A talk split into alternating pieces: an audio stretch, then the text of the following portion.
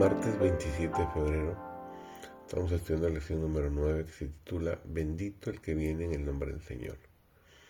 Servidor David González, nuestro título de hoy es Siempre fiel a su pacto. Grandes y gloriosas fueron las promesas hechas a David y a su casa. Eran promesas que señalaban hacia el futuro, hacia las edades eternas, y encontraron la plenitud de su cumplimiento en Cristo.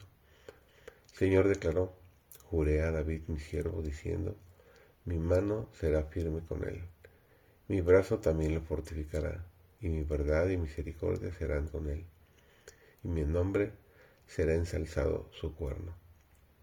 Asimismo pondré su mano en el altar, y en los ríos su diestra. Él me llamará, mi Padre eres tú, mi Dios y la roca de mi salud. Mi misericordia y mi alianza será firme con él y pondré su simiente para siempre y su trono como los días de los cielos, nos dice Salmos 89, 3. Más de un obrador de iniquidad ha excusado su propio pecado, señalando la caída de David. Pero cuán pocos son los que manifiestan la penitencia y la humildad de David.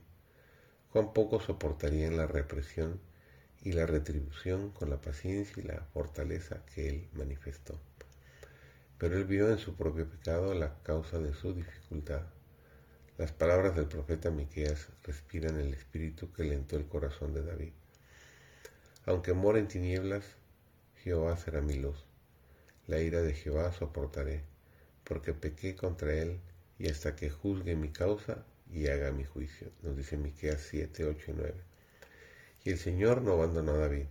Este capítulo de su experiencia cuando Sufriendo los insultos más crueles y los agravios más severos, se muestra humilde, desinteresado, generoso y sumiso, es uno de los más nobles de toda su historia.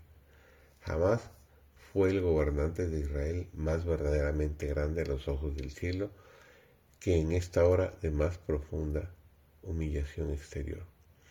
El apóstol Pablo exaltó a Cristo delante de sus hermanos como aquel por quien Dios había creado todas las cosas y por quien había labrado su redención. Declaró que la mano que sostiene los mundos en el espacio y mantiene en su ordenada distribución e infatigable actividad todas las cosas en el universo es la que fue clavada por ellos en la cruz.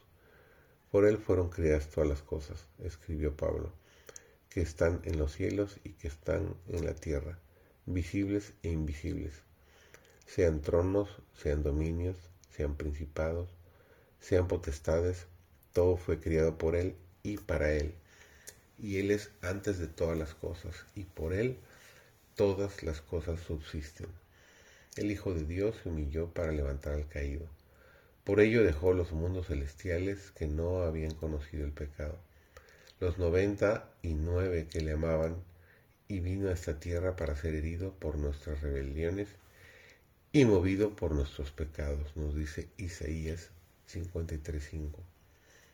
Lleno de ternura, compasión, simpatía, siempre considerado con los demás, representó el carácter de Dios, y aquel verbo fue hecho carne y habitó entre nosotros, lleno de gracia y de verdad. Juan 1 y el versículo 14. Que tengas un maravilloso martes.